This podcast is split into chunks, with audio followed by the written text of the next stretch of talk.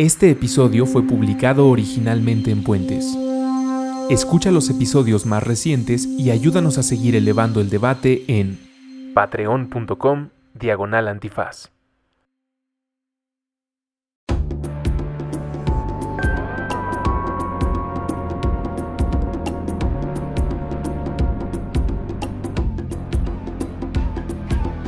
La Hora Trans, espacio separatista para personas trans y sus historias, con Luisa Almaguer. Disponible en iTunes, Spotify, Patreon y puentes.mx. Hola amigos, amigas, amigues de la Hora Trans. Yo soy Luisa Almaguer. Ay, me he estado dando cuenta, he estado escuchando los programas y me había estado cuenta que, que pronuncio muy rápido mi programa. Entonces parece que digo Luis Almaguer. O sea, digo Luis Almaguer. Entonces suena como si yo me llamara Luis y pues no. A pesar de esta voz fuerte y ronca que sale de mi pecho, soy Luisa, muy muy Luisa con la A, muy Luisa A A A. Entonces, este, que no haya confusión ahí, porque yo misma me pongo ahí el pie, ¿verdad? Porque, porque digo bien rápido mi nombre y luego se, entiende que digo Luis. Pero Nel, soy Luisa Almaguer. Entonces, esto que, que, claro, porque, porque ya me di cuenta que lo digo bien rápido y que se puede malinterpretar. Pero no, están escuchando una morra trans, amigues. Este, no a ningún Luis, ¿eh? Ese, quién sabe, ese no, ¿eh? No, no, no, no existe aquí, no, no opera. Este, bueno, pues el día de hoy Em, en nuestro podcast La Hora Trans tenemos una invitada eh, pues maravillosa que a mí me encanta siempre que, nunca tengo el tiempo suficiente ni, ni, el cerebro a veces para poder entender todo lo que esta mujer propone y todo lo que me dice y todas las ideas que lanza em, eh, con, con, todo lo que dice. Eh, ella es Shivo Guerrero, ya me regañó porque no, yo según yo pronunciaba su nombre excelente y no, la verdad es que es Shivo como, como, como nasal, como Shivo, guerrero. Eh, bueno, Shivo es este, bióloga, es filósofa, em, es una intelectual eh, de la UNAM.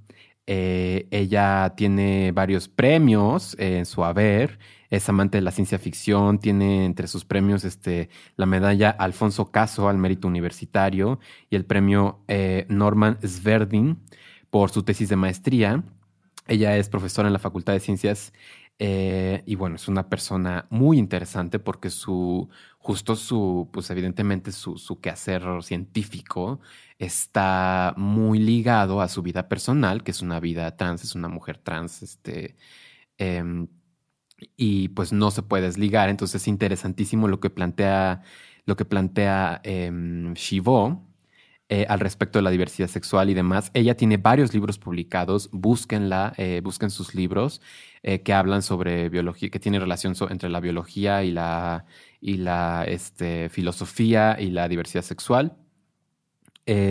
bueno, ella es, una, ella es una maestra y bueno, es una, es una mujer que disecciona, que es muy transgresora, que cuestiona, que pone en evidencia argumentos transfóbicos de una manera única porque tiene herramientas académicas, científicas y bueno, que la mayoría de nosotras no tenemos. Es una privilegiada en ese, en ese sentido. Ella no habla a la ligera.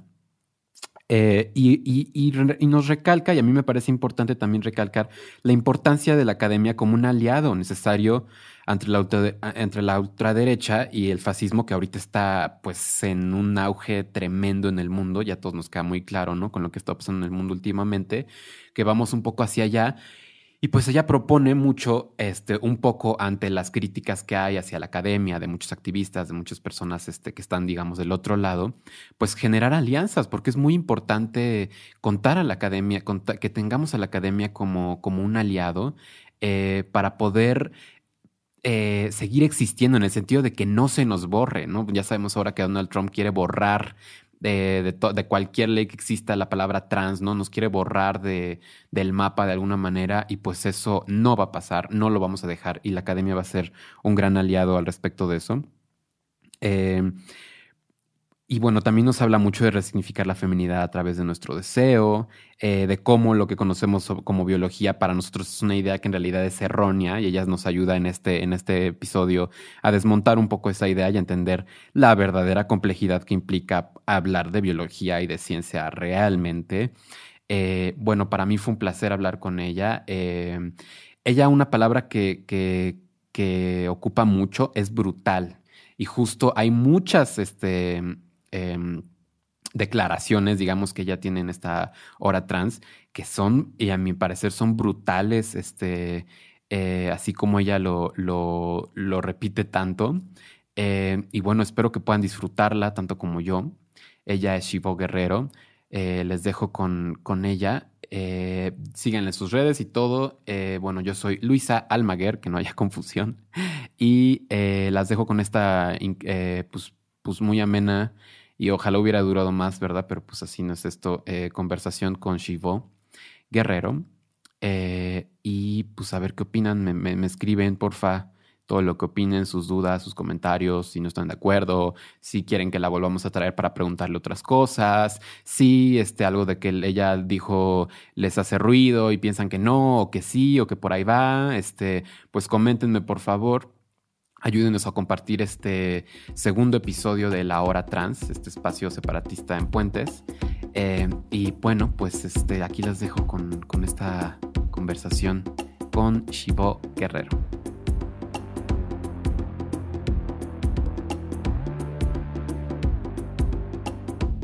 Primero que nada, muchas gracias por la invitación y estoy contenta. Eh, me da gusto verte. Ah, igualmente, como siempre. Eh, oye, querida Shivo, este, pues vamos a empezar. A mí me gustaría empezar por el principio, como siempre. Principio, principio. ¿Quiénes son tus, antes de entrar a qué, haces ahora y todo eso, eh, si nos puedes contar o me puedes contar quiénes son tus papás y cuándo naciste? Todo iba muy bien hasta la segunda parte. ¿Verdad? Este, bueno, ¿cuándo naciste y, cómo fue y tus papás quiénes son? Bueno, yo nací en la Ciudad de México en 1981. Sumen y resten. Ok. Eh, soy hija de em, un ex, trotskista. Mira. Y una ex marxista-leninista. Órale convertidos ambos en socialdemócratas a estas alturas del milenio. Ok.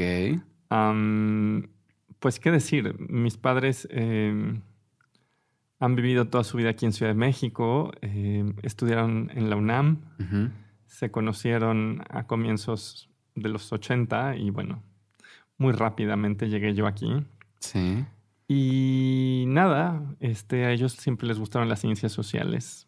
Yo por eso estudio biología, huyendo de y acabé haciendo filosofía, así que algo no salió como esperaba. ¿Verdad? Sí. Y no sé qué más decirte de mis padres. como se formaron en los años 70, tenían esta cuestión de ser herederos, digamos, del movimiento estudiantil del 68, del 71. Sí. Em, mi padre estuvo 10 años en el PRT. Ok. Em, llegó a ser este, golpeado por la policía. Eh, medio secuestrado. Híjole. Ah, mi madre eh, militó, pero no adentro de alguna organización, sino simplemente durante toda la década de los 70 fue una marxista. y nada, ninguno de los dos profesaba una religión eh, en esa época. A mi madre la edad la volvió un poco más creyente. Ok.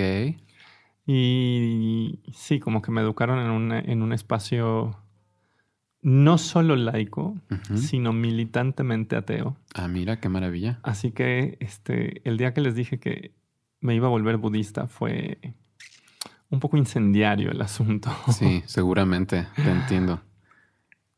Ay, pues, oye, no sé. Ay, ahorita que dices del, del ateo, el ateísmo, apenas entré yo bien emocionada a una página nueva como de ateísmo mexicano y lo primero que me encuentro son tres memes de, transfóbicos, ¿no? Así, que no tienen nada que ver con lo, con lo ateo ni nada que ver, nada más para reírnos un rato vamos a reírnos de las trans, ¿no? Y les comentaba como, bueno, pues que, muy ateos, pero bien transfóbicos. Y no, hombre, se me vinieron encima, así como, bueno, no, ahora todo le ponen fobia y ya, este, nos pueden demandar y que, o sea, de verdad que no entendieron. Y ay, es una cosa ahí súper fuerte de ateos, pero transfóbicos, veganos, pero misóginos, feministas, pero especistas, ¿no? Una cosa así que, que bueno, de repente no sé yo para dónde ir, ni, ni quién soy, ni nada. Como que me confunde mucho eso. Pero ahora me, acordé de eso ahorita que decías del ateísmo. Entonces tú creciste de alguna manera en un ambiente politizado. Esa es la gran ironía, que no. Este, Cuando llegó la década de los 80, eh, mis padres se separaron y la vida, digamos que tomó su curso. Entonces yo alguna vez le dije a mis padres que a mí me había tocado redescubrir sus propias historias, porque ellos en los 80 estaban metidos en el rollo de pues, trabajar, eh, pagar cuentas, eh, básicamente esas cosas maravillosas de ser un adulto contemporáneo. Claro. Con hijos, además. Con hijos. ¿Tú eres hija eh, única? Tengo una hermana por parte de mi papá, pero es ah. siete años más chica. Así que a ella le tocó ya otra realidad, literalmente. Eh, con mi padre aún más ocupado, eh, pero quizás sin enfrentar el nivel de bullying escolar que yo tuve, porque fui a una escuela de aquí por la, Roma, que se llama el Colegio Amado Nervo, y mira que nada más suspiro. Con eso te digo todo. Em, y nada, mis padres se pasaron yo creo que los 80 arrojados a la cotidianidad y a mí me tocó en los 90 tardíos, cuando estaba yo en la preparatoria, empezar a, conocer quiénes habían sido ellos en los 70. Ok. Eh, eso no quiere decir que no, no se hablara de política. Mi papá siempre habló de política y siempre, todavía hasta hoy, habla de política con mi tío, pero en casa, eh, más bien como que nos refugiábamos en la literatura de ciencia ficción, en las series de ciencia ficción, la, fantasía. Por eso es que, eh, digo, lo comento, ahora que entré a este estudio y vi toda esta cantidad de afiches de ciencia ficción, fue así, oh, por Dios. Qué padre. Voy a robar como 30. Para tu papá. y para mí. Sí, claro. Ah, mira. Pues suena, ok, oye, pero entonces en la escuela sí te fue re mal, o sea, era un bullying así tremendo. Era, eso ya fue en la primaria, me imagino. Fue en la primaria y fue en la secundaria. Em, mira, yo sí puedo decir que yo tuve pensamientos suicidas básicamente por nueve años. O sea, primero primaria hasta acabando la secundaria. Y creo que si no lo hice, era porque no le quería causar un inmenso dolor a mis padres, ¿no? Eso no quería yo hacerlo. Pero yo fingía enfermarme. y una vez traté de negociar con mi madre el que me diera la oportunidad de no ir un día a la semana a la escuela. Me dijo, pues no, por supuesto que no. Ni modo, mi mamá no era Marie Curie, que sí me habría dejado. Eh, pero sí, para mí era muy, muy difícil. Em, y en la secundaria, en algún momento, cuando traté de protestar. Un chico de plano sacó una pistola, me encañonó y me dijo, perdón. Que, ay, no más. Y sí le dije, ah, no dije nada. ¿Y en qué secundaria estabas? ¿En una secundaria pública, privada? No, en una privada, justo en, el colegio Amado Nervo. Eh, Te y, cae. Y sí, sí, sí me pasó eso. Em, lo reportamos con el, director, eh, lo llamaron a la dirección. Bueno, yo se lo conté a mi mamá, mi mamá lo, lo reportó en la dirección y hablaron con este chico, pero no fue expulsado. Y en alguna ocasión incluso el director de ese entonces me dijo, eh, pues párate y golpéalos, ¿no? Este, y era así como... Su solución. Eh, no puedo porque de entrada, eh, por ejemplo, había dos chicos en secundaria, échale, échale cuentas, que tenían 17 años y que eran gemelos y que cada uno pesaba 100 kilos porque estaban en la línea de golpeo de un equipo de fútbol americano. Ok. Entonces, claramente no había opción eh, de, No puedes ir contra eso. ¿no? Simplemente no, no puedes ir contra eso. Yo sí creo que me tocó un momento donde las autoridades escolares eran totalmente insensibles a lo que era el acoso escolar. Y, por desgracia todavía, ¿no? Sí, pero te voy a decir, hoy tenemos el término. Hoy tenemos el término y la idea circulando de que es inaceptable. A mí no me tocó ni siquiera eso, que creo que hoy empieza a hacer una diferencia. Incluso si sigue siendo un problema, empieza a hacer una diferencia el tener el término bullying o acoso escolar. Oye, ¿y este acoso y este bullying tenía que ver con tu expresión de género? ¿Tenía que ver con, con que estudiabas mucho? ¿Con, con qué tenía que ver? Pues esas de esas cosas raras de la vida. Em, creo que mis compañeros se dieron cuenta antes que yo eh, de algunos aspectos de mí. Em, yo creo que yo era muy inocente. Recuerdo que alguna vez un compañero me preguntó, oye, ¿te gustan tus compañeros? Y yo respondí, sí, pero no me refería a sexualmente. Eh, aunque eso también era cierto, pero yo lo contesté en el término de, ah, sí, como sí, me caen bien. No entendí el sentido de la frase, ¿no? Em, y no sé, yo me recuerdo, digo, bueno, eh, dice mi madre que ella siempre notó algo, pero eso dicen todas las mamás. Yo, yo pienso en mí y digo, bueno, pues que yo tuviera una expresión de género, eh, pues yo era muy ñoña y eso no ha dejado de ser el caso, pero yo no recuerdo tener una expresión de género que dijeras que, me, que, me, que me hiciera visible. Lo que sí tenía era que era muy matada y que no era grosera, eh, que no era, no hacía yo bullying, no cometía, era muy, muy, muy respetuosa. Em, ojo, en, a mí siempre me gustó el cabello largo desde, desde muy pequeña, pero en la primaria y en la secundaria me lo tuve que cortar porque era la regulación. Sí. En secundaria medio negocié que lo pudiera traer un poco largo. Órale. Pero que yo tuve una expresión, no, era una cuestión de que ellos notaban una diferencia. Y yo en ese momento en mi vida tenía muy claro que tenía una diferencia. Claro. Em, y una de las cosas que hacía, porque mis papás tenían como eh, buenos jóvenes criados en los 60 eh, y, llegados a la adolescencia, juventud temprana en los 70, tenían libros eh, sobre sexo y sexualidad. Y yo revisaba mucho unos libros que tenía mi mamá. Y me acuerdo que uno tenía un capítulo que se llamaba Fuera del Camino Trillado. Y era un libro tan viejo que por supuesto hay todas las diversidades sexo, sexogenéricas eran presentadas como patologías. Ok. ¿Te acuerdas cómo se llama ese libro? Eh, híjole, me acuerdo de uno que se llamaba eh, El arte de amar y me acuerdo del otro. Eh, pero no, no me acuerdo del que tenía este subtítulo de, Fuera del, del Camino Trillado, no me acuerdo. Pero me acuerdo que sí tenía descripciones y yo las leía y me hacían mucho eco sin, sin tener en claro en, en, cuál estaba. Sí. Pero no, el bullying, el bullying es una cosa rara porque de alguna manera leían una diferencia que quizás yo expresaba sin tener muy en claro cuál era. Y pues, em, curiosamente, hace, unas, hace unos meses una compañera secundaria me dijo, yo siempre supe que eras una chica Em, y ahora me di cuenta que tenía razón. Y no supe qué contestarle, ¿no? Fue así como, te doy las gracias. Este, claro. no sé qué, o sea, porque de alguna manera era un comentario que trataba de ser amable. Sí.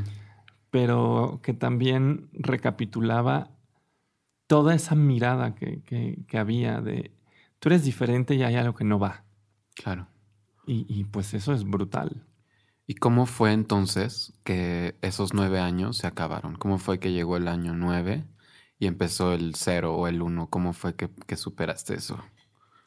Afortunadamente, eh, mi familia espuma desde hace cuatro generaciones. Em, mi bisabuela, mi abuela, eh, mi madre. Órale. Estudiaron y mi padre y, y varios tíos, tías estudiaron en la UNAM. Así que cuando iba a entrar yo a la preparatoria, mi madre me dijo, la UNAM, prepa 6. Y Mira, ay, que es bien padre la prepa 6. Es una hermosura. Este, a mí además me tocó en una época donde no había porros. Eh, lamento que ahora haya porros, no solo ahí. Eh, Dos lados ya. Pero sí, a mí me tocó una época donde no había porros. Y cuando entré ahí, me sorprendía que la gente fuera civilizada y respetuosa. Me sorprendía muchísimo. Eh, yo creo que la primera vez que tuve una amistad a la que pude confiarle cómo me sentía sin miedo a que hubiera algo, fue ahí. Fue, yo creo que mi primera amistad adulta, la que tuve ahí. Eh, no es porque antes no hubiera gente a la que quisiera, sí, pero eran como amistades de la infancia, de la adolescencia muy temprana. Y ahí, a pesar de que entré a los 14 años, fue la primera vez que sentí que tenía una, una serie de amistades donde podíamos, de hecho, decir cómo nos sentíamos de muchas cosas. Y eso cambió todo. al principio me llevó un tiempo acostumbrarme a no estar en un ambiente violento. Y ahora han pasado tantos años que ya casi no me acuerdo lo que fue la primaria y la secundaria, cosa que me parece maravilloso. Espero que en 20 años lo recuerde como, como algo sumamente eh, borroso que casi ya no me afecta. Ok. Fuerte. Digamos que hay como una especie de PTSD, ¿no? Después de estos nueve años de acoso escolar y de, y de maltrato en general, pues, pues solemos como generar este tipo de cosas como el PTSD, ¿no? Que justo nos sorprende cuando, cuando la banda no es, no es mala onda, ¿no? Y, y, y, que puede ser un poco más libre y además en la, en la prepa pues ya no vas con uniforme, ¿no? Ya son como toda una serie de cosas en donde puedes decidir más. Eh, y entonces la prepa fue mucho más tranqui, pues, al respecto de, tus amigos, al respecto de, ti misma, de tu expresión. ¿Fuiste ahí como más o menos definiendo cosas o todavía eh, te costó un poco más? Bueno, eh, eh, la historia de, las definiciones es complicada, pero yo me empecé, o sea, ahí por primera vez en la vida dije, venga, mi cabello llegará a donde yo quiero. Claro. Yo me empecé a pintar el cabello a los 15 años. eh, lo cual quiere decir que llevo ya este 22, casi 22 años, 21 años de pintármelo. Y empecé a hacerlo. Em, usaba una cantidad brutal de pulseras, luego las dejé de usar em, años después, sí. porque era sumamente incómodo.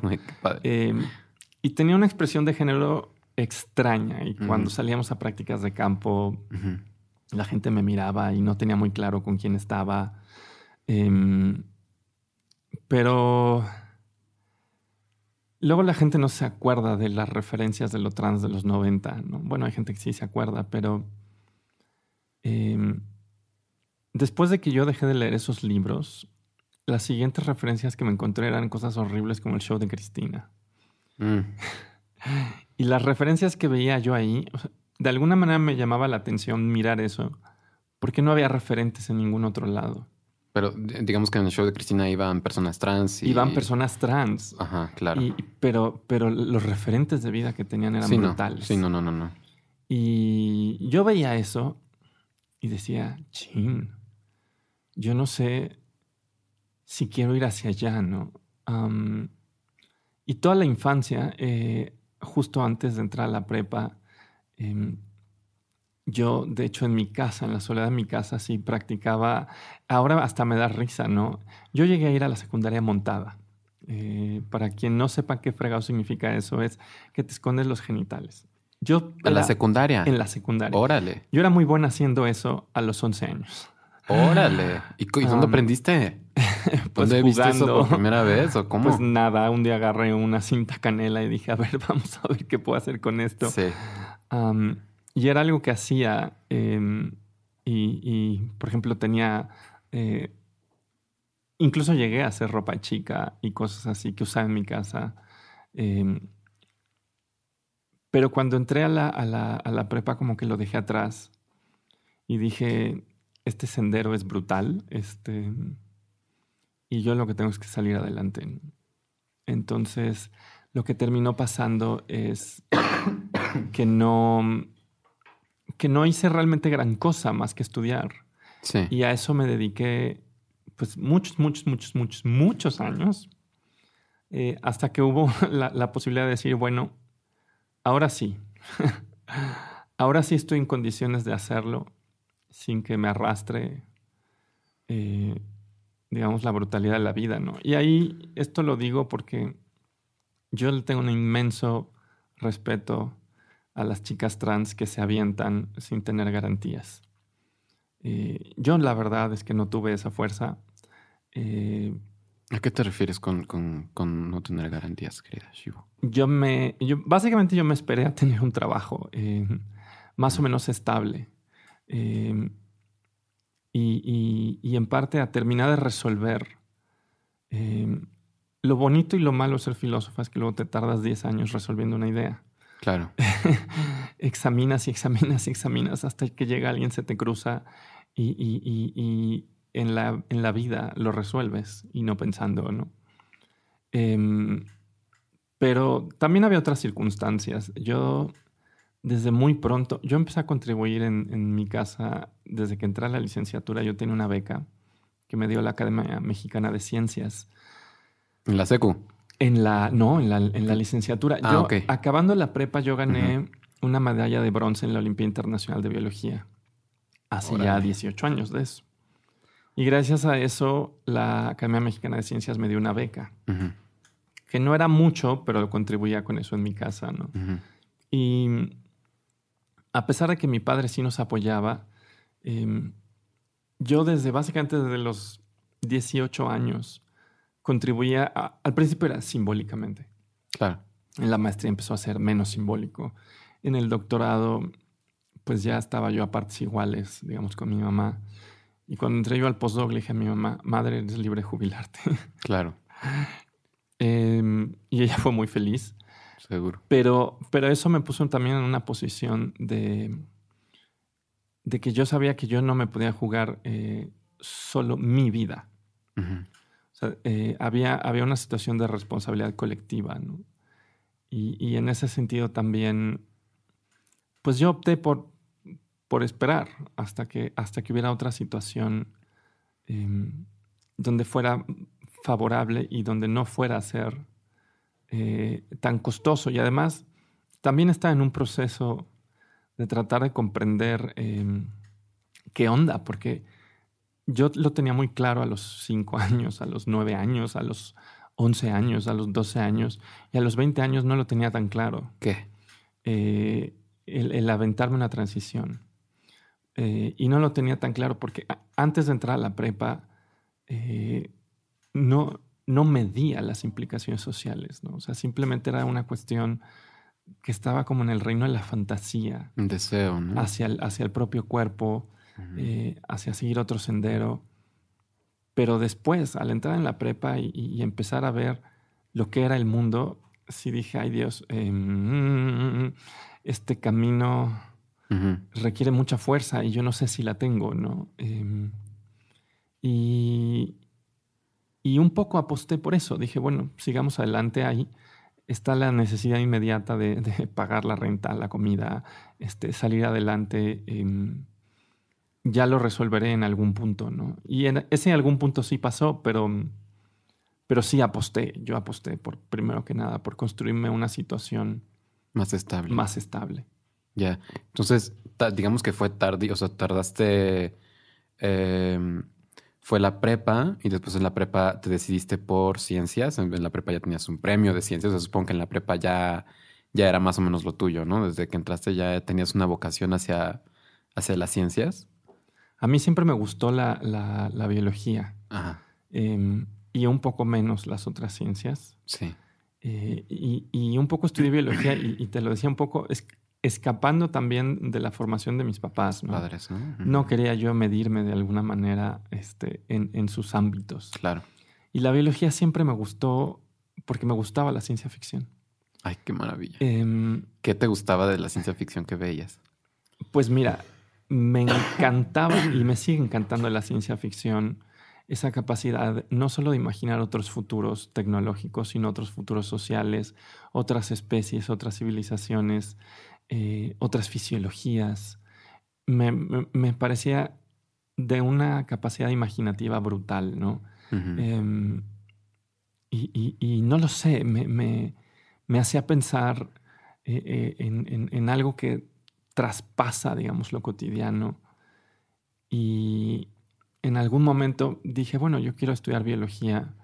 Entré a estudiar biología y para mi sorpresa dije, ay, qué, qué aburrimiento estar en un laboratorio. No es para mí, hay gente que lo disfruta mucho.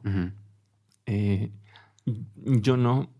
Y yo juraba que iba a amar el laboratorio, no lo amé.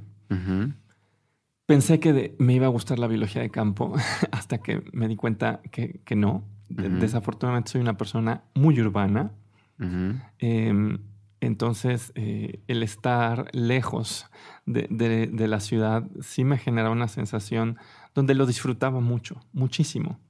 Pero me, me preguntaba yo, ¿me veo toda la vida haciendo salidas a campo y que mi trabajo implique que la mitad del tiempo esté haciendo salidas a campo? Y dije, no, yo soy una persona muy urbana, yo me imagino haciendo algo en una ciudad. Y entonces fue así como, mm, creo que estoy en la carrera equivocada. Mm. me encanta la biología, pero no me veo haciendo biología. Y fue ahí que terminé haciendo filosofía la biología. ¿Te pasaste a filosofía o terminaste? No, yo acabé biología, entré a una maestría en, filosofía de la ciencia. Órale. Y dije, esto sí, eso sí quiero hacerlo. Sí. Y creo que fue una de las mejores decisiones. La tomé un poco intempestivamente porque vi un día un póster y dije, esto. Em, Del curso. De, la maestría. De la maestría. Em, pero una vez ahí, pues empezaron a pasar cosas. Eh, de entrada que dije, sí, esto es lo mío. Estar en una sala con un sillón, un café y un libro, esto es lo mío. Esto sí puedo hacerlo. Sí. Em, y lo otro fue lo que me topé. Me, topé con las epistemologías feministas. Y dije, wow, ¿dónde han estado toda mi vida? es que em, es un alivio, ¿no? Luego cuando una se encuentra con el feminismo y con feministas, para mí también es, siempre, siempre fue un alivio, ¿no? Como justo pensar dónde había estado esto, me habría sido tan, tan, tan útil. Sí, bueno, a mí me, sacudió y me encontré con un libro que luego digo, ching, debería releerlo a ver este, qué, efecto tiene ahora, em, que se llama Evolution's Rainbow, de una bióloga evolutiva que se llama John Rothgarten, eh, que es una bióloga evolutiva trans Órale. Em, ella había dado clases, creo que en Indiana. Eh, ella se aventó su transición en los 50 tardíos, ¿no? O sea, tenía como 58.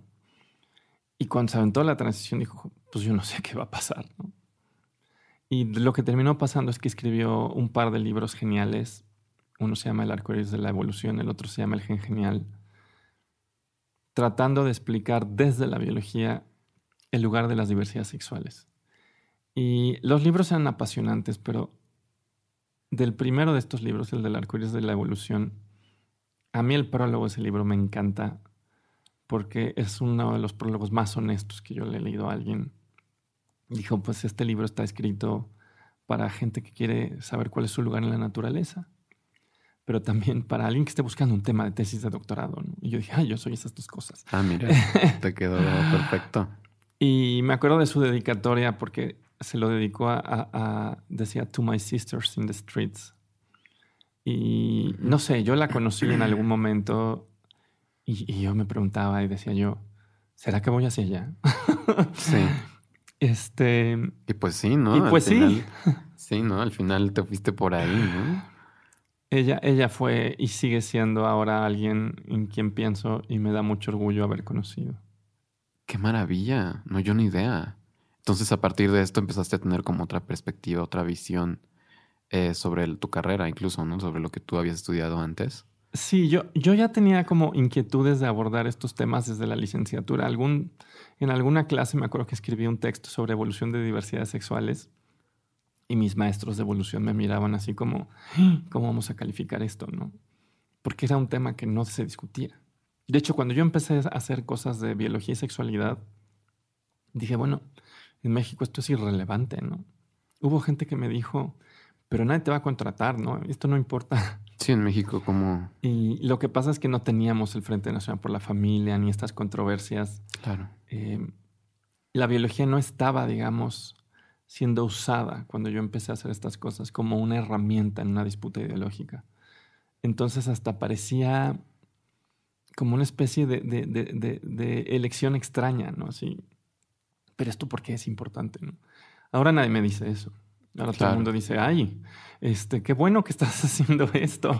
Y yo así, sí, no entré aquí pensando que me iba a generar tanto estrés. Claro. Em, pero sí, Joan Rothgarden también me dio otras referencias de que era posible. Em, porque incluso yo sentía que si no lo hacías pronto, pues ya no lo hacías.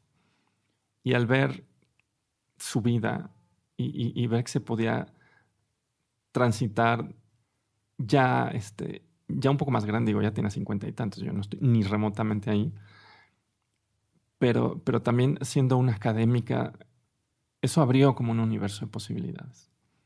Y te digo que soy, que soy lenta porque soy filósofa, entonces este, me, me, pongo a masticar una idea 10 años.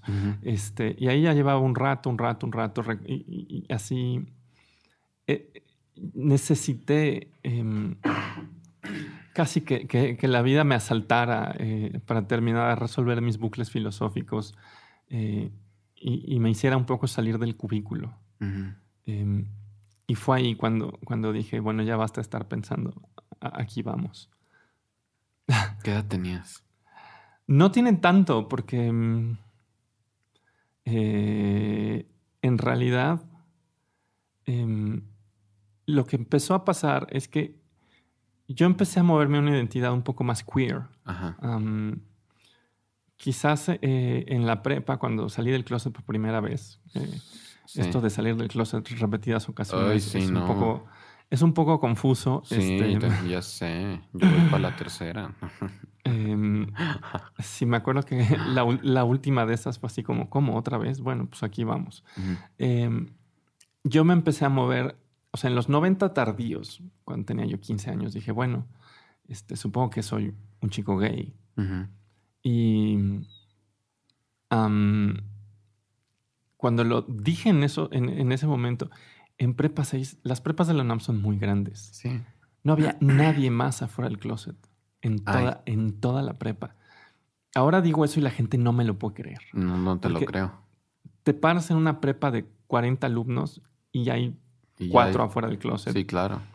Imagínate lo que era una prepa de 3.000 alumnos, donde nadie estaba fuera del closet. Y no había grupos como ahora, ¿no? Que, se da mucho las bancas gay o esta onda, ¿no? O, colectivos incluso dentro de la misma escuela, incluso activistas, ¿no? Que se mueven los morritos ya muy, muy este, avispados al respecto de, la diversidad sexual. Eso no se nombraba. No existía. Y de hecho, cuando yo entré a la Facultad de Ciencias, tampoco. Sí, claro. Ya toda mi generación de biología, nadie. nadie. Todos hetero. Todos eran eternos. Ay, mira. Y de una generación abajo había una persona más. Ok. Y yo decía, bueno, ¿qué onda con el mundo? ¿no? Este, ¿Dónde se supone que está toda esta diversidad que yo no la conozco? Ajá. Eventualmente llegué a un grupo a los 18 años eh, afuera de la universidad, que era el PADOS, programa de adolescentes, eh, programa de apoyo a adolescentes con diferente orientación sexual. Ah, mira. Eh, de la Fundación Mexicana de Lucha contra el SIDA. Y ahí conocí a la primera persona travesti así de mi vida, ¿no? Que fue un amigo muy importante. Y sí, él, o sea, él me movía, ¿no? Pero no sé, yo necesitaba como otro tipo de sacudidas. Sí. Eh, y entonces yo me fui moviendo a, una identidad un poco más queer, un poco más fluida. Em, y estaba un poco ahí. Eh, y, y, no quiero que se confunda lo que voy a decir. No es, no es por nada, pero e, es mucho más duro el rompimiento que implica declararse una mujer trans que estar en una identidad queer. Por supuesto. Porque estar en una identidad queer es algo que puedes hacer, em, pero que no va a trastocar toda tu cotidianidad, tu, tu, existencia institucional, este, tus relaciones, digamos, eh, eh, en espacios como un salón de clases. Eh, de alguna manera. Todos los espacios, ¿no? Una mujer trans entra al metro y cambia el espacio. Cambia todo. Entonces, asumirme como una persona queer también tenía cierto deje como de, de, que se podía hacer desde una posición teórica política sofisticada, eh, que tenía sentido en espacios teóricos políticos sofisticados y en el resto de los espacios pues X. Eh, yo tenía... Claro. Y yo estaba ahí hasta que se me cruzó quien ahora es una de mis más grandes amigas de toda la vida, que es Lea, que fue mi estudiante. Mira, entonces tú ya eres maestra. Sí. O sea, entonces tú ya estás de maestra, ¿dónde? En la Facultad de Ciencias. Yo empecé a dar clases en la Facultad de Ciencias a los 23 años. ¿Y de qué dabas clase? Cuando empecé de evolución y después de filosofía e historia de la biología, y cuando llegó Lea, yo ya estaba dando una materia que se llamaba Naturaleza y Sociedad. Tú fuiste la maestra de Naturaleza y Sociedad de Lea. Sí, pero además, yo cuando llegué a Naturaleza y Sociedad era una clase muy aburrida. Era una clase de Historia de la Ciencia 2. Y desde el día uno yo dije, no, esto está horrible. y empecé a dar, eh, digamos, una de las partes más importantes tenía que ver con teoría de género, sexualidad, eh, teoría queer. y la primera vez que de hecho di esa clase, tuve un estudiante que 10 años después me escribió y me dice, hola, quizás no me recuerdas y no me ubicas porque me veo un poco distinto. Este, ahora soy hombre y me llamo Paulo. Este. Ay, ¿qué? ¿Pero quién era? ¿Era Paulo Darío no? No, no, no, no, no. Es ah. un chico que se fue a vivir a Brasil a hacer el doctorado. Ay, qué padre. pero fue una cosa muy bella porque nadie, o sea, nadie daba eh, teoría queer, diversidad sexual, género en la Facultad de Ciencias. Y yo empecé a hacer eso eh, ¿qué será? Cuando tenía como 26 años. Eh, y la gente se me quedaba viendo porque yo llevaba todo tipo de ropa extraña, estrafalaria. Como este, maestra, pues. Sí, llevaba unos outfits. Este, Órale. Que alguna vez alguien me dijo, ¿qué demonios traes puesto? Este, es un tutú. Y le dije, no, ¿cómo crees? Este, pero sí, en retrospectiva sí digo, bueno, sí. era un tutú. Este, sí, sí tenía esa lectura. Este, pero sí, me encuentro a Lea y, de alguna manera, y, hubo un punto incluso donde, donde, ahora nos parece muy gracioso, pero donde nos generó incluso una tensión, porque ella me empezó a preguntar sobre mi infancia, mi adolescencia, vivencias que había yo tenido, juegos, fantasías. Yo le empecé a contar. Em, ¿Pero como alumna, así enfrente de todos? no, no, no, no, no, Ella, ella llevó clases conmigo un año. Y después de eso, eh, cuando ya no era mi alumna, un día me escribió y me dijo, necesito hablar con alguien. Y creo que tú eres la persona indicada. Y yo sí, ok. Este, y nos vimos y me empezó a contar. Dice, es que no sé por dónde empezar. Dice, tú has tenido, y me preguntaba, no sé, llegaste a tener fantasías de tener otro cuerpo, otra vida, em, de vivirte de otra manera, eh, llegaste a travestirte. Y dije, órale, qué preguntas tan raras. Pero como siempre trato de ser una persona muy honesta eh, y ella parecía necesitar hablar con alguien, le empecé a contestar. Y después de que yo le contestaba, ella me contaba por qué me lo estaba preguntando. Y eso generó eh, de alguna manera que yo sacara mi reflexión del compartimento teórico en donde la había dejado eh, y la socializara y la hablara. Oye, ¿y Lea era este, cis o es una mujer trans? O... Lea es una chica trans. Ah, eh, y lo que terminó pasando precisamente fue eso, que en la conversación un día le dije, híjole, creo que eres trans. Y yo ya no sé dónde estoy. Ok. y, le dije, este, y, te puedes imaginar que esta declaración es muy, muy brutal, porque que alguien te lo diga es muy brutal. Claro. Pero de alguna manera incluso hubo un punto donde me dijo, oye, pero ¿cómo que me lo arrojas así, no? Este, y hubo un punto donde ya no teníamos en claro de quién era la transición. ¿De quién estaban hablando? ¿De quién estamos hablando? ¿De ti, de mí? Ajá. Este, necesitamos un tiempo para, para resolver eso. Sí. Porque, le porque ella me decía, es que yo no sé si me estás proyectando tu deseo. Claro. Y yo le decía... Lo mismo, ¿no? Le decía, yo no sé si me está arrastrando tu deseo fuerte. Y yo le decía, este, es que me hiciste todas estas preguntas en bucle. Ajá. Y entonces, cuando te escucho, digo, bueno, pues según yo, esto es una experiencia trans. Digo, pero como me las hiciste en bucle, te vuelves un espejo. Claro. Y entonces me arrojas a, confrontar algo que yo tenía como en una pequeña caja, este, guardado, este, ahí como lo miraba de vez en cuando, pero que ya no tenía la, fuerza que había tenido en la, en la primaria, en la adolescencia, donde era algo que todas las tardes, porque mi mamá trabajaba en las tardes, entonces cuando ella se iba a trabajar, em, yo me quedaba en casa eh, y me travestía, eh, tenía toda una serie de experiencias. Todo eso dejó de pasar a los 15 años. Sí. Como que lo tenía yo guardado así en un estuchito. Y bueno, pues ahí te quedas, estuchito. Este, Voy a construirme una vida. Este, y, pagar mis deudas mensuales, ¿no? Y, a ver cuándo regreso y te pongo atención. Entonces, de alguna manera, la sacudida que implicó encontrarme con Lea fue que rompió mi cajita donde estaba guardado eso. Y, claro, hubo un tiempo incluso donde, donde nos queremos mucho y nos seguíamos viendo, pero era así como espera. Este, Dame chance. Necesitamos cada una por su lado resolver esto. Sí. Em, y un poco fue así, ¿no? Así ella, ella lo resolvió. Y además, como yo soy filósofa, eso, eso a mí siempre me genera bucles en la cabeza. ¿no? Claro. Por eso cuando dicen, tú puedes definir una mujer de una manera no estereotipada, este, yo es como, oigan, yo llevo 12 años pensando en eso.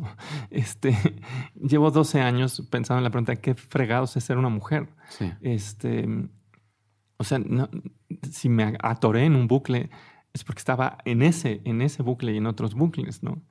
Eh, pero mientras Ley y yo hablamos de esto, se nos ocurrió que estábamos muy estresadas, porque tanto ella como yo somos muy matadas.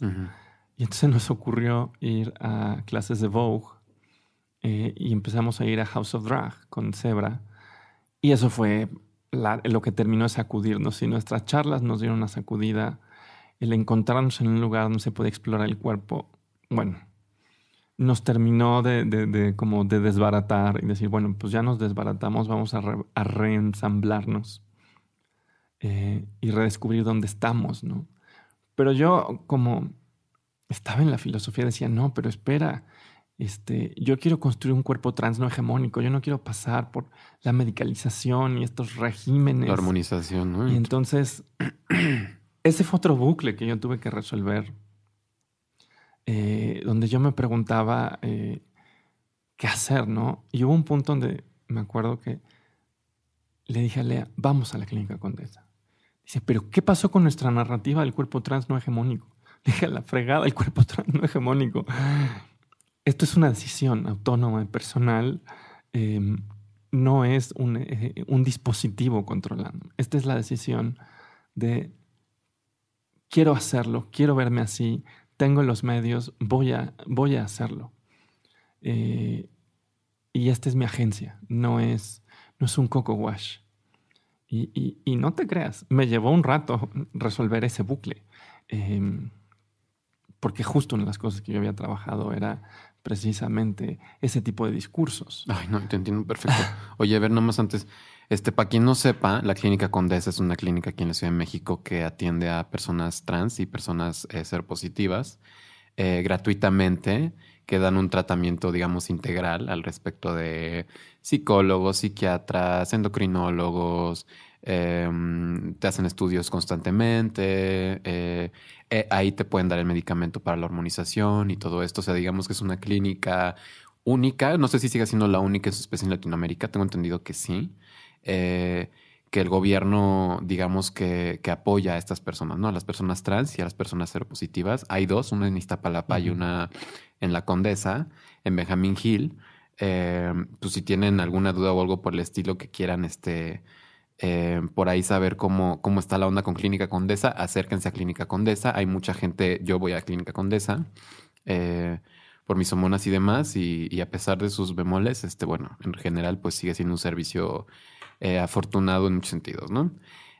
Pero bueno, seguimos con esto. Oye, a mí también, yo todavía, yo no sé si tú todavía, o si tú ya lo resolviste, pero yo todavía estoy en este bucle justo de, de qué, de la, de la feminidad, justo de qué estoy haciendo si me estoy hormonando, si, si yo pienso justo lo contrario, si yo no estoy de acuerdo con este tipo de, de, de la feminización, así como de la feminidad hegemónica, ¿no? Que en realidad sirve para los hombres y etc.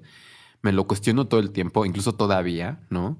Eh, ¿Tú cómo, qué, qué llega, qué, qué conclusión, o sea, con qué clu- conclusión pudiste decir, no, a ver, adelante? Y otra cosa, me interesa saber en este bucle de que tú estabas inmersa al respecto de qué es ser una mujer, ¿a qué conclusión llegaste?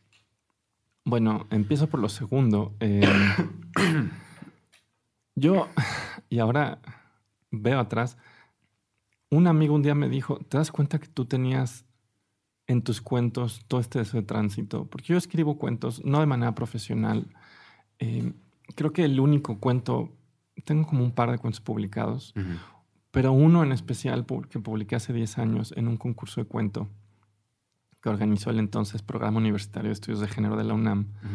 Eh, hace 10 años, eh, el PUEG sacó un concurso que se llamó Simón de Beauvoir y yo. Y yo decidí locamente participar. Em, se conmemoraban 100 años del nacimiento de Simón de Beauvoir. Yo escribí un cuento que se llama El tatuaje de Simón, pero Simón escrito no como en francés, como en Simón de Beauvoir, sino en español. Como nombre de un nombre. Puedo decir en mi defensa que no estaba consciente de la canción de Simón el Gran Barón. Aludiendo a esta maravillosa canción horrible. No aludía a eso. Ay, sí. Este, ahora hace intertexto con ella. Yo, no, yo no conocía su existencia. Sí. Em, pero una de las cosas que, que, hacía en ese cuento era todo un ejercicio acerca si era o no era posible la transición. Y ahora leo ese cuento y hay gente que me dice, parece un cuento transfóbico. Y les digo, es que justo era un cuento que lo que quería decir es que ser mujer no es una apariencia. Y claro, lo leo y en efecto, en ese momento lo escribí, casi, casi en ese momento en mi vida de, de, decir, pues es que esto no se puede, ¿no? lo voy a poder hacer nunca. Lo único que me queda eh, de alguna manera es tratar de comprender las vivencias desde fuera, porque e, es, intransitable. Em, y eso te lo digo porque cuando les digo que tenía un bucle que duró 10 años o más, es porque tenía un bucle que duró más de 10 años. O sea, una pregunta que estaba ahí sublimada en poesía, en cuento. y, ante la pregunta que me hacen hoy, porque a mí me han llegado a decir, oigan, pero es que ustedes de alguna manera eh, convierten las posiciones opresivas del género en una identidad, ¿no? O sea, la expresión es, ustedes reifican. Lo binario, ¿no? La, no solo lo binario, ustedes reifican los roles sexuales opresivos y jerárquicos y los vuelven una identidad. Eh, yo tengo una respuesta ante eso, ¿no? Porque me dicen, este, si para ustedes ser una mujer es ocupar un rol eh, en una jerarquía eh, no solo binaria, sino opresiva, dice entonces su respuesta es brutalmente negativa. Yo tengo una respuesta contra eso. De entrada diría, a ver, esta es una respuesta brutal. Eh, tanto las personas trans como las personas cis reifican los roles sexuales y los, y los habitan. Eh, y no estoy diciendo que eso esté bien. Lo que estoy diciendo es cuando dicen, ustedes de alguna manera son presa de, un entendimiento opresivo del género que se lo reapropian, le diría, bueno, pero es que eso le pasa a toda la humanidad. Porque en efecto, nos enseñan a que se vuelva una segunda naturaleza el hecho de que ser hombre es ser intrépido y ser mujer es ser sumisa. Y mucha gente lo vive así. No solo personas trans, sino personas cis. Eh, y lo que yo diría es, la lectura equivocada es culparnos de alguna manera de ser quienes propagamos los roles opresivos. Yo lo que diría es, estamos tan presa de, somos, nos atrapa tanto como a las personas cisgénero. O sea, a veces quieren que seamos una suerte de vanguardia, eh, que la gente trans de alguna manera tenga una comprensión mucho más sofisticada eh, de, cómo funciona el género. Perdón, eso no pasa. Em, ser trans no te hace eh, una persona conocedora de todos los mecanismos opresivos del, género. Quizás, quizás te permita ver algunos, pero desde luego no te hace una persona experta. Y aquí me gusta una analogía. Eh, ser, un, ser un ser humano que vive en una sociedad no te hace sociólogo. Claro. Así como estar hecho de átomos no te hace física atómica, ni tener células te hace una experta en biología celular. Entonces, eh, el que vivas y transites por el género, claro, te va a dar un punto de vista, pero no te va a permitir comprender todas las complejidades del género. Entonces, que nos digan, oigan, ustedes son presa eh, del poder estructurante del género para construir feminidades y masculinidades opresivas, diría, sí, pero todo el mundo. La pregunta, por supuesto, es si lo trans es posible cuando logremos abolir los roles sexuales como normas jerárquicas obligatorias, eh, cuando, cuando logremos de alguna manera abolir estos aspectos, la pregunta es si lo trans es posible allí. Y mi respuesta es que sí. Claro. Eh, porque lo trans existe eh, de facto hoy, como cualquier posición de género, a través de la intersección de dos mecanismos, mecanismos donde el género funciona opresivamente, pero también mecanismos donde, donde el género habla de una serie de diferencias eh, simbolizadas que tienen que ver, por ejemplo, con posiciones del deseo. Y eso me gusta recalcarlo mucho. O sea, por ejemplo, cuando un chico gay llega y dice me gustan los hombres, no está expresando un deseo como el que tiene una mujer heterosexual.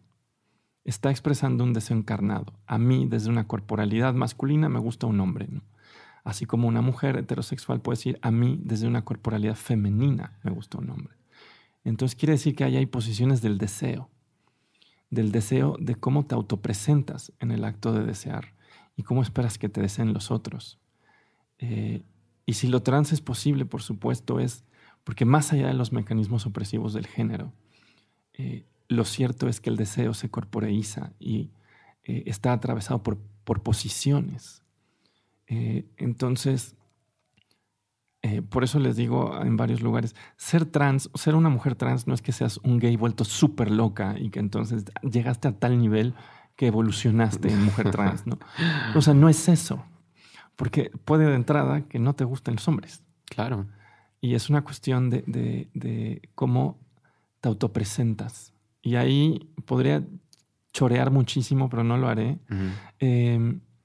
Es una cuestión de cómo te autopresentas de, cómo te presentes en el mundo. Hay una fenomenóloga queer que se llama Sarah Ahmed que dice, eh, el, sujeto, el sujeto humano tiene, para orientarse en el mundo, tiene que reificar algunas de las posiciones disponibles para construirse a sí mismo de manera coherente. ¿no? Y eso implica eh, también las posiciones del deseo. Claro. Ahora, esto lo digo porque eh, la gente que tiene esta opinión hipernegativa de lo trans, pues lo que no se da cuenta es que no abrazamos la opresión de género, porque de hecho es una de las causas por las que nos matan. Claro. Y esto sí lo recalco, ¿no? Porque cuando nos dicen, ustedes son culpables de propagar. No, a ver, momento.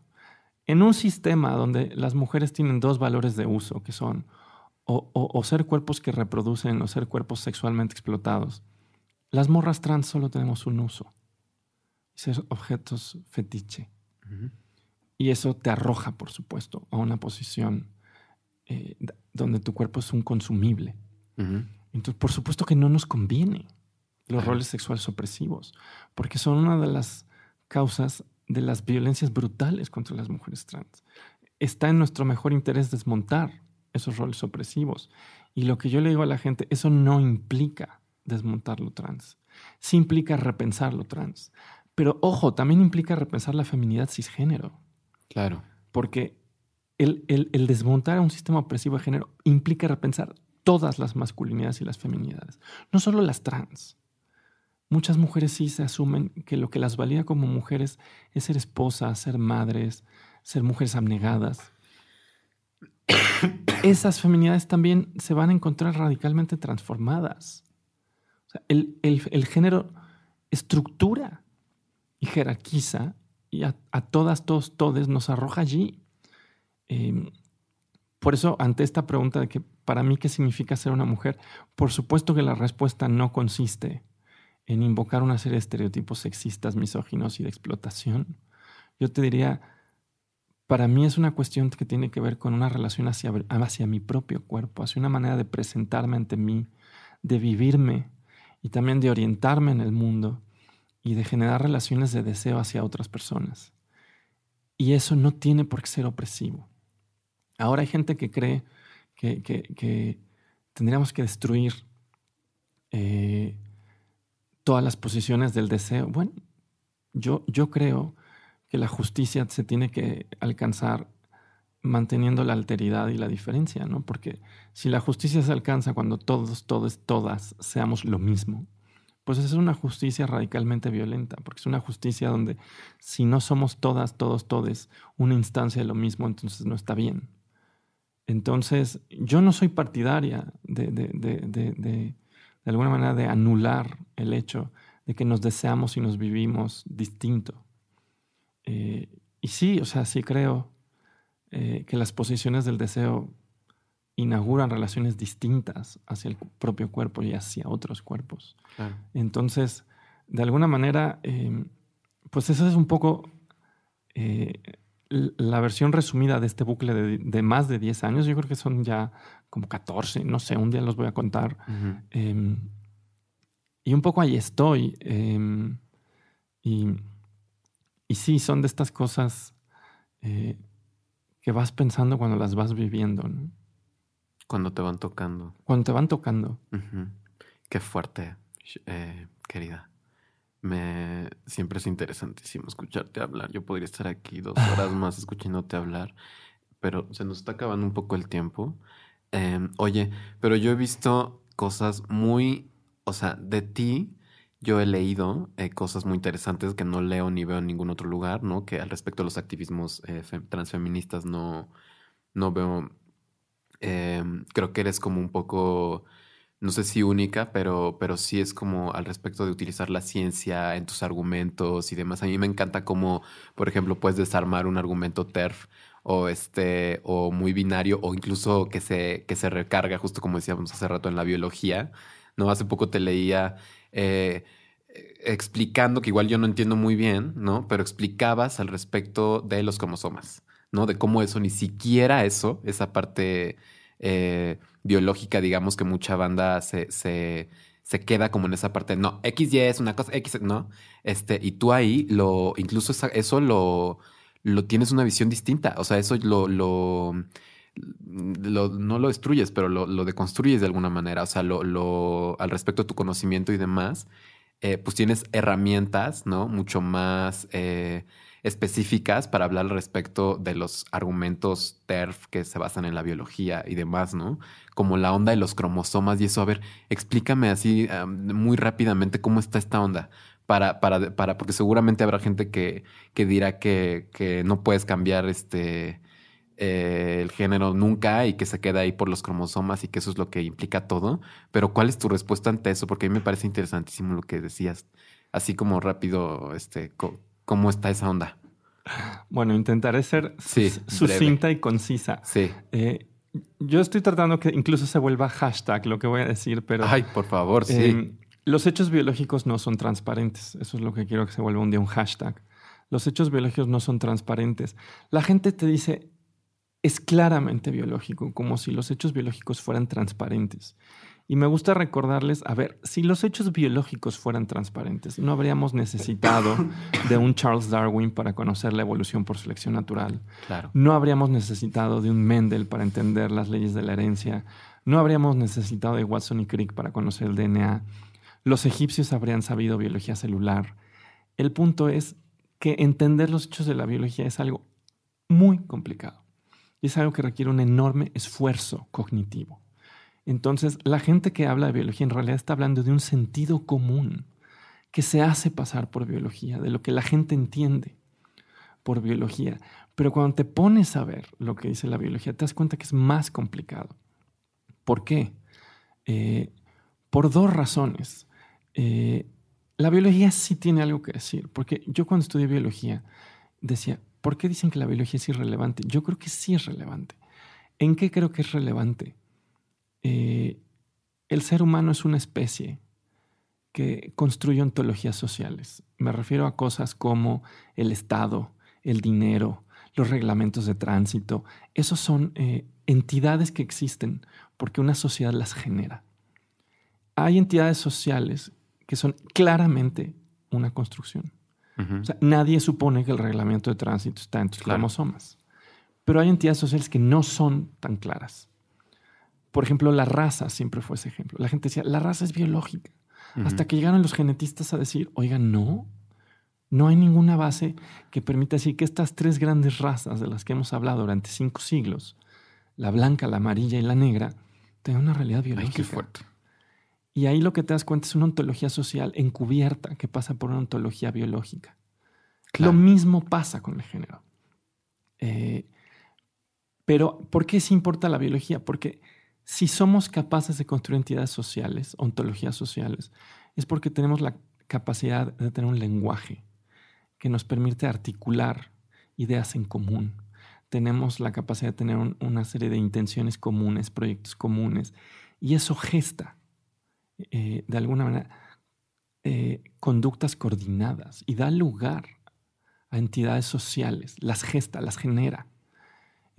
Y entender eso sí requiere entender la específica biología humana, porque somos la única especie que crea ontología social.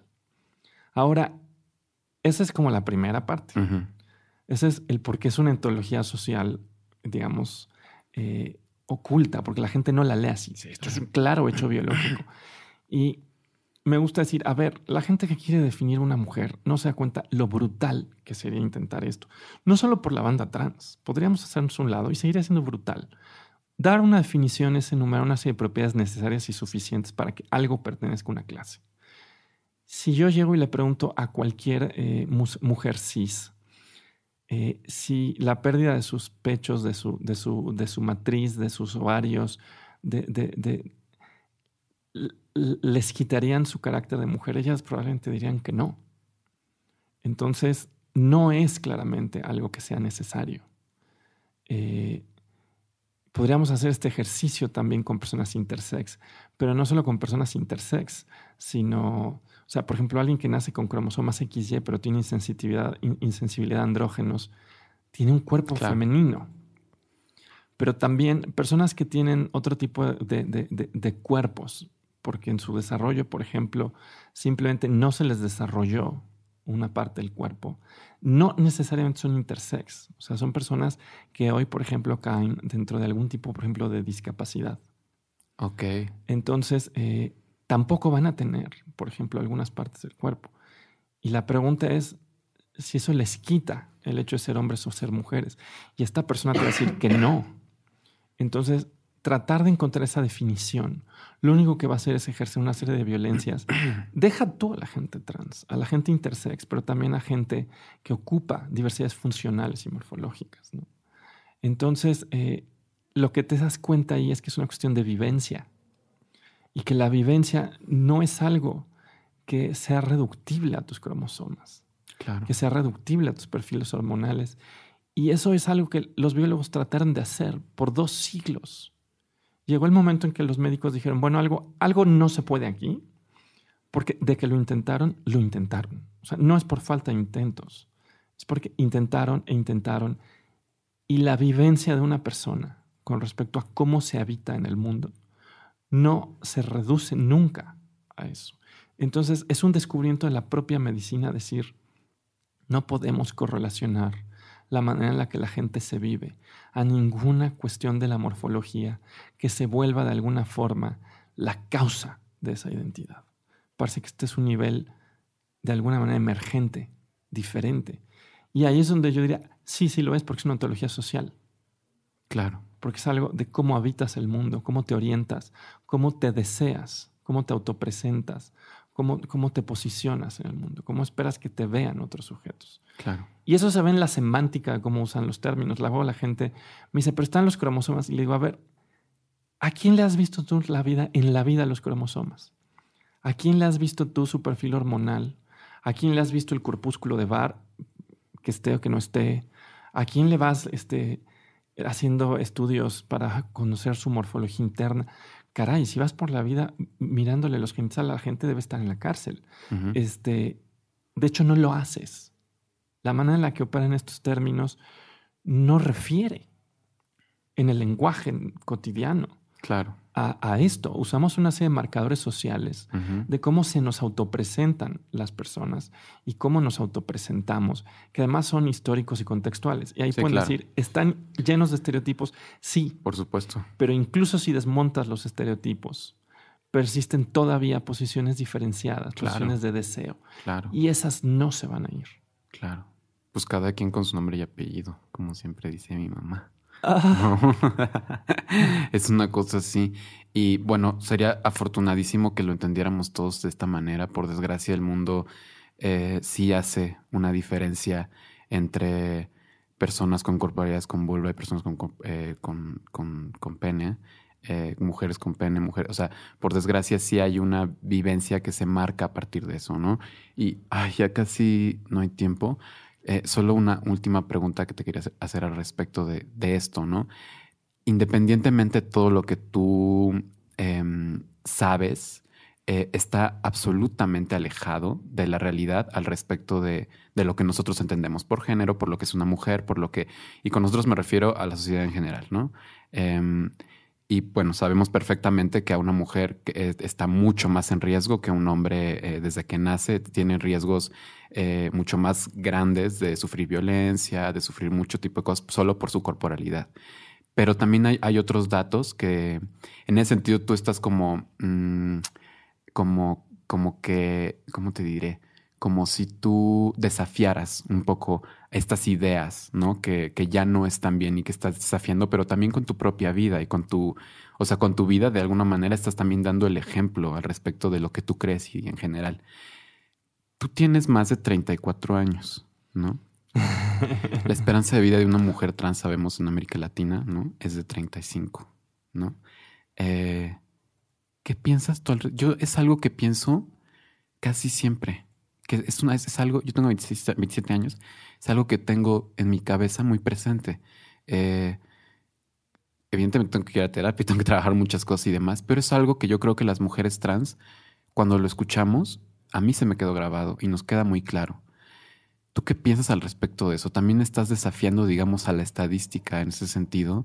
¿Qué piensas, qué piensas sobre eso? A mí me, es que a mí eso me, me, pega mucho, pues pensar en la expectativa de vida, ¿no? En estas eh, estadísticas que existen, que son reales, ¿no? Eh, ¿Tú qué, qué piensas de, de, esto, querida Shivo?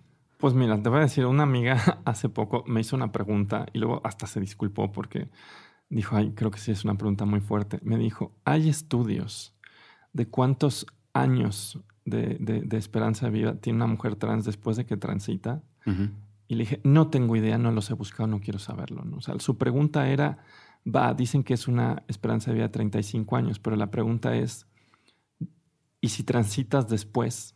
Si hay una especie de estudio de, cuántos años de, esperanza de vida pierdes por hacer la transición. Y si te das cuenta es una pregunta brutal, porque lo que está diciendo es, va, pues si transitas a los 40, Ajá. ok, ¿qué implica? Porque el 35 ya lo pasaste. Claro pero implica que has perdido esperanza de vida. Y yo le dije, eso no lo quiero saber. Es una pregunta que me planteo y no he hecho nada para, averiguarlo. Me aterra leerlo. No quiero saberlo. Em, y dijo, sí, creo que no debí preguntártelo. ¿no? Em, pero a mí una vez Jessica Marjan, em, que en estas cosas es mi gurú y mi heroína personal número uno. Claro, también la mía. Un día me dijo una cosa brutal y me dijo, hay un punto en la transición donde asumes que vas a vivir con riesgo. Y me acuerdo que el día que la escuché dije, ¡Ah! qué declaración tan brutal. Y yo desafortunadamente siento que ya llegué ahí, porque eh, sí me siento más vulnerable, y en particular en, estos, en estas semanas. Puta, claro. Eh, me he sentido tremendamente vulnerable. De repente es una sensación de voy a salir a la calle y no tengo ni idea el, eh, eh, contexto. Porque ha habido unas expresiones de transfobia que, me asustan. Esa, es la palabra, que me asustan. Entonces, de que tiene un peso simbólico, tiene un peso simbólico brutal. y un día en una conversación, Jessica me dijo, ¿te das cuenta que ya hablas de ti eh, con esta zozobra donde no sabes realmente si un día te van a matar en la calle. Y le dije, ay, qué fuerte. Y le dije, bueno, de todas maneras yo creo que tengo una serie de privilegios. Claro. Le sí, dije, sí, también hay que ser este, interseccionales. Yo pues finalmente trabajo en la UNAM, soy maestra. Claro, este, académica. Eso me aleja tremendamente, tremendamente, digamos, de las violencias más brutales. De la estadística de las mujeres trabajadoras sexuales o que trabajan en la calle o pobres. Eso me aleja. Pero la pregunta, por supuesto, es si no puede llegar un día un loco a matarte, porque lo leemos de vez en cuando. Que llega un loco y mata a una morra trans. Claro. Solamente porque sí. Y por supuesto, esto te genera una suerte de zozobra constante. Entonces, em, no me gusta sentir esto. Estoy esperando, de hecho, que pase esta ola porque me angustia, me cansa estar todo el tiempo pensando si voy a recibir un insulto o algo peor. Pues en eso estamos, yo creo que todas, ¿no? Inmersas en esto. y tendríamos que tener una atención al respecto de eso porque no es cualquier cosa tener este tipo de pensamientos en la cabeza y esta realidad, pues este contexto asesino que nos rodea todo el tiempo. Ay, una última pregunta. Ahora sí, es que tengo tantas preguntas que hacer, pero ahora sí la, última. Este sí, puede ser lo más breve posible. Este, al respecto de esto, hay mucha crítica de mucho activismo también dentro del activismo trans que critica mucho a la academia, eh, que no la siente aliada, eh, de las personas trans más vulnerables, digamos, ¿no? Eh, tú, que eres una académica, que siempre has estado de ese lado, ¿no? ¿Qué tendrías que decir al respecto? ¿Qué, qué, qué, crees tú que sí está haciendo la academia por esta realidad tan brutal como repites este, que, vivimos? Mira, esa, esa, pregunta hasta te la agradezco porque me parece Hace tres semanas me parecía una de las preguntas más urgentes. Ahora ya no me parece tan urgente dada la ola de transfobia. Sí, sí, sí. Pero sí me sigue pareciendo una pregunta urgente. Porque aquí creo que corremos el riesgo de perder de vista eh, el bosque por ver a las hojas de los árboles. Es verdad que la academia ha sido extractivista con las identidades trans. Eso no lo voy a negar. Claro. Pero que no se nos olvide el escenario mundial. Hungría acaba de declarar que ya no va a financiar los estudios de género.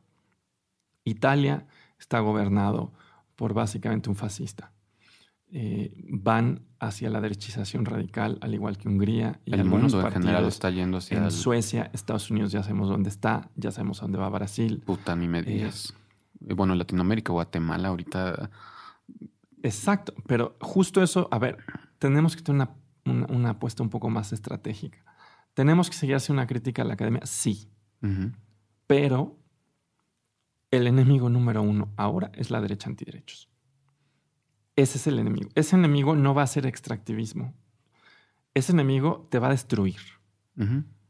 si es malo que usen extractivismo, a ver, lo otro implica la destrucción. A ver, explícanos así rapidísimo qué es extractivismo. Extractivismo identitario quiere decir que llega alguien, te hace una entrevista, este, aprende de ti, publica su tesis y nunca regresa. Eso no mejoró tu calidad de vida. Aguas ahí a muchos periodistas cisgénero, ¿no? Muchos este, personas que están haciendo sus tesis, muchas este, revistas en general, ¿no? Que tienen interés sobre el tema, pero que no están pensando en este contexto y que suelen quedarse así, ¿no? En que sacan 10, sacan la materia, les, les aplauden muy bien, todo muy bien, gracias, pero a las trans, pues nadie las, las, las ve, ¿no? Exacto, porque además dicen, es que te voy a visibilizar. Híjole, depende, porque si tú nada más me vas a poner una, un, un, tiro al blanco en la espalda para que la gente me conozca, pero no vas a realmente hacer una transformación en ningún espacio cotidiano, en ningún espacio, no vas a generar ningún cambio, entonces no se agradece, ¿no? Entonces el, extractivismo identitario un poco le refieren a eso, tomar la identidad de una minoría para, una especie de beneficio personal que no mejora la vida de las personas. Es, verdad, es verdad, esto pasa, no lo niego, nada más que voy a decir una cosa y la repito. La nueva derecha no, no viene a hacernos eso. Implica la destrucción absoluta de lo que somos. Eh, y peor, implica la clausura ontológica la posibilidad de ser. Porque va, matan a una, dos, tres, nos matan a por cientos. Pero el otro está buscando que seamos inconcebibles, erradicarnos como posibilidad de ser. ese es el nivel de violencia que tienen. Y ahí sí creo que hay que tener una serie de alianzas. A ver, podemos desconfiar de la academia, pero va a ser un espacio estratégico y aliado porque es un espacio que puede influir en espacios educativos, es un espacio que puede influir en espacios institucionales. ¿Desconfiamos de algunas ONGs? Sí, con justa razón, también.